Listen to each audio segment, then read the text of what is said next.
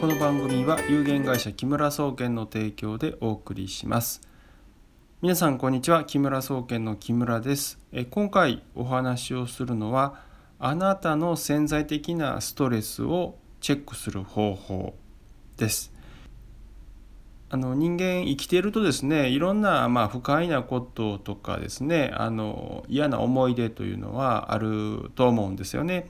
で私自身もあの過去にですね、まあ、婚約者のお話あのと婚約破棄したお話とかね、えー、お金を、まあ、詐欺で騙されたこととかあってですねあの、まあ、結構その当時はあショックを受けて、まあ、落ち込んだりというのは当然あったんですけども、まあ、これも時間の経過とともにですねあの、まあ、人に話せるようになって、まあ、それに対して怒りとかですね、えー、その感情が湧き起こらなくなっていくんですね。まあ、あのいわゆるその過去の経験を消化した状態といったらいいんですかね。で、まあ、私の場合はですねこういうふうに、まあ、その消化をしていっているのでまああの何ですかねこう精神的なストレスといってもね、えー、昨日今日で何かこうあったことで、えー、ちょっと嫌だったなと思う程度で、まあ、それも数日すると忘れるんですね。ところがこういったあの精神的なストレスはですねまあ、見えないですし、まあ、ご本人も実はあ自分があ標準当たり前として生きているので他の人とですね比べることってあんまりないんですよね。でたまたまですね、まあ、私はその自己催眠とかですねあの気候以外にもやる手法があって、まあ、それをですねちょっとあの他の人にね行っている時に実は精神的なストレスっていうのがうんすごく溜まってる人と溜まってない人が、まあ、その混在していてですね、まあ、それの影響もあのちゃんと意識してた方がいいんじゃないかなということで、えー、今回ですねあのこの潜在的なストレスのチェック方法ということで、えー、ご紹介をしていきたいと思います。まあ、やっていただくことって非常に簡単なことで、まあ、これからご紹介するまあ、やり方をやってみてですね、えー、あなあなたがですねどれぐらいその思い出とか記憶に対して嫌な感情を持ってるかっていうことですね。まあ、これがあのそのままあなたの体の中で生み出される悪いストレスに、えー、直結しますのでね是非ちょっとチェックしていただいて今自分の精神状態はどんな風になってるんだろうということで確認をしていただきたいと思います。やっていただくことは非常に簡単なんですね過去のことを思い出していただくだけなんででただまあ思い出しやすくするためにはですね、えー、皆さんリラックスした状態が重要なのでまあ、あの椅子に座って深く座っていただいたりとかねちょっと呼吸を深めに深呼吸していただいて体の状態をちょっと落ち着けてから始めてください。で状態落ち着いた方は、まあ、このまま再生してですね、えー、私の説明を聞いてください。えー、まあ、軽く目を閉じていただくかあまりあのものを見る意識ですね、え、これをこうちょっと弱めにしていただいて、えその状態でですね過去の嫌な、え出来事とか記憶を思い出してみてください。でその時にいつぐらいの嫌な記憶がすぐに浮かんだかということを覚えておいてください。いいですか、えー、パッと浮かぶものです。で、えー、そして、えー、それがどれぐらい前かということでちょっと今からチェックしていきたいと思います。えー、大きく3つに分けてチェックしていきますね。まず、今日、昨日、少なくともまあ1週間以内の嫌な記憶が浮かんだ方。ねえー、この方は、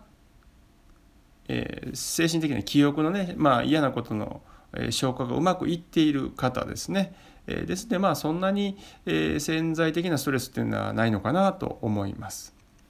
で次に、えー、2番目の方ですねこの方は、えー、1週間以上前あるいは1年以内の嫌な記憶が浮かんだ方はい、ちょっとですねあの精神的に引きずってる部分がありますね。ですからあの、まあ、体を動かしたりとかですね、えー、なんかこう頭を空っぽにすることをですね、えー、やっていただいてストレス減らしていった方がいいんじゃないかなと思います。で一番重要なのは3番目の方です、えー、嫌な記憶がですね1年以上前の記憶の方ですね、えー、まああの人によっては10年前とかね、えー、20年前30年前、まあ、子どもの頃の記憶という方もいると思います。でこういう方は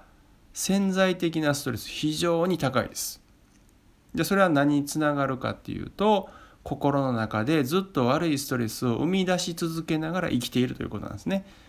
ですから病気になる確率は非常に高くなります。でねプラスえー、その嫌な記憶を他人に、えー、感情あんまり感情移入せずにですね気軽に話すことができるかっていうことですね。ですから先ほど私がお話したように私婚約者とねあ婚約破棄したんですけどその時のまあいざこざとかね、まあ、あとその詐欺でお金取られたっていうのもあるんですけどこれはまあ僕全然人に話せます、えー、全然そこで感情は動かないですねえー、ですから皆さんもあなたもですね、えー、そういった嫌な記憶をですね他人に簡単に話せるかどうかです。でもしですね簡単に話せないもう思い出すのも嫌だから人に話したのはもう耐えられないっていう方こういう方が一番実は危ないんですね。どういうことかっていうと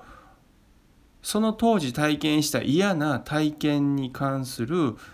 感情とかいろんなものがまだ臨場感を持って残っているってことなんですね。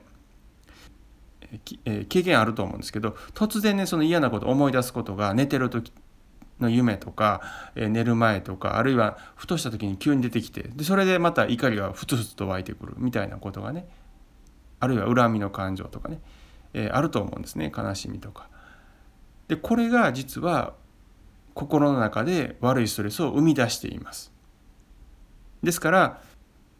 昨日今日のね嫌なことを思い出すような方と比べるとこの1年以上前の嫌な記憶をずっと持ってる方しかも人に話せない方はずっとですねその人生のその何年前かによって例えば10年前だったら10年間ずっと悪いストレスを生み出し続けてます。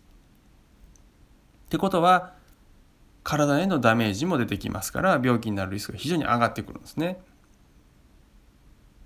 であの、まあ、精神的なものとね肉体的なものっていうのはこう分けて西洋医学考えますけど東洋医学とか、まあ、昨日お話ですね特に私のお話ではこれ一つながりとして考えてます。であの、まあ、当たり前の話なんですけど、えー、嫌な体験した時とかってこう体で緊張するんですよね。体が緩んでる方っていないです嫌なか体験してる時ね。でそうするとその緊張してる状態っていうのは筋肉をこうこわばらせてる状態ですから、まあ、血液の流れ悪くなるリンパの流れ悪くなるっていうのは絶対起こるんですね。でこれがその10年前から嫌な記憶があったとするともうずっとじゃないですけど時々その体を緊張させて血液の流れとかを悪くするっていうのを起こし続けてるわけですね。ってことは平均値で言ったら体の体が硬くなったりとか血液の循環が悪くなるっていうのがその人の平均値になっちゃうわけです。でもう一つ精神的な平均値でいうと肩こりとかねそういう痛みを持ってる人っていうのは常に感情が精神的な状態がねマイナスにあの傾いてるんですね。だから常にマイナスの状態で生きていてっていうことなので当然ちょっとでも嫌なことあったら腹が立つとか怒りが抑えられないということになりますしあるいはからいいことがあったとしても素直に喜べないんですね喜びの感情が湧くほど気持ちが高ぶらないっていうのがまあ正直なところなんですけど、まあ、そういったマイナスの影響がねこの嫌な記憶をずっと引きずってるだけですごくあるんですね。でこれがまた困ったことに見えないからね、えー見た目ではっきり分かるっていうのはなかなか珍しいんですね。まあ、たまに、まあ、私のようなね人間はその人の状態っていうのはこうまあエネルギー的にも機能観点から見てますから、えー、見た時にあこの人すごい怒り抱えてるなとかねいつもイライラしてるなとかって思ってますけどね。まあそんなことする人めめったにいません、えー、大体の人はそんなこと思ってませんからあわからないわけですね。ででもこれが実は病気を引き起こすための積み立てになってるんで積み立て資金になってるんでね、まあ、こういう1年以上前の記憶を引きずって嫌な思いをねずっと引きずってる方は本当にこれ抜いていく意識して抜いていかないと病気になります、まあ、特にがんとかね、えー、そういう系統になりやすいと思います。でまあじゃあどうやって抜いていくんだっていうことなんですけどそれはまああのまず肉体側からアプローチした方がいいと思います。あの肉体をね緩めていくと心も緩みやすいんですよね。で見えない心のことをねいきなりね、えー、扱うのは難しいですから、まあ、まずは体ということでまあ、おすすめしてるのは指もみですね。手の指足の指をもむ、えー、体をさするといったことからです、まあ、これはもうあの毎日ね、えー、2 3 0分かけてやるとね、えー、いいと思いますけども。まああのそういったレベルじゃなくても本当にもうトラウマでねもう日々こう耐えられないんだっていう方の場合もこれはですねあの、まあ、私どものとこ来ていただいてあの、まあ、治療するかセミナーを受けていただくと。治療するかセミナーを受けていただいて、え治していくというのが一つの方法だと思います。えっとまあ、あの私ども気候なんですけど実際はあ肉体精神、まあ、あと、えー、原因不明ね、えー、いろんなことを全部扱っておりますんでねあの、まあ、ご相談いただければと思います。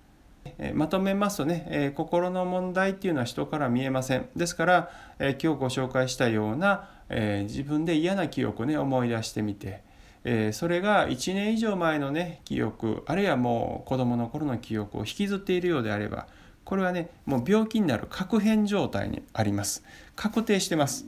ですからねそれは積極的に取っていかないといけないので、まあ、まずは肉体面をほぐすことで、えー心をほぐしていくとかね、えいう方法まああのそれで不十分な場合はですね私どものような、え